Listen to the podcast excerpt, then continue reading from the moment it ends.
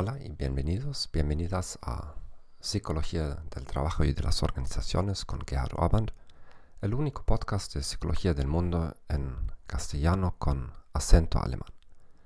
En este episodio hablaremos sobre la indefensión aprendida. La indefensión aprendida es un fenómeno que se investigó por primera vez con animales. Después de haber sido sometidos a descargas eléctricas impredecibles y inevitables, los animales del laboratorio ya no buscaron zonas seguras, aunque luego estuvieran disponibles.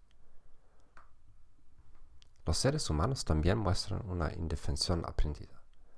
Por lo general, la investigación inicial se centró en los niños que renuncian a intentar aprender algo nuevo o desarrollar sus habilidades.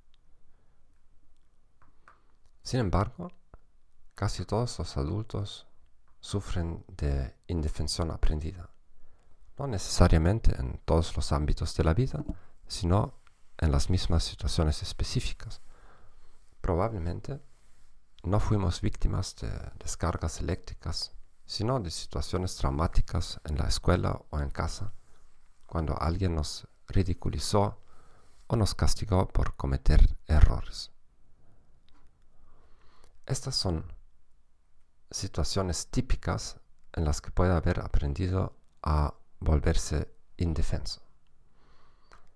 Cantar, bailar, tocar instrumentos musicales, hablar en público, vender. ¿Cómo podemos superar la indefensión aprendida?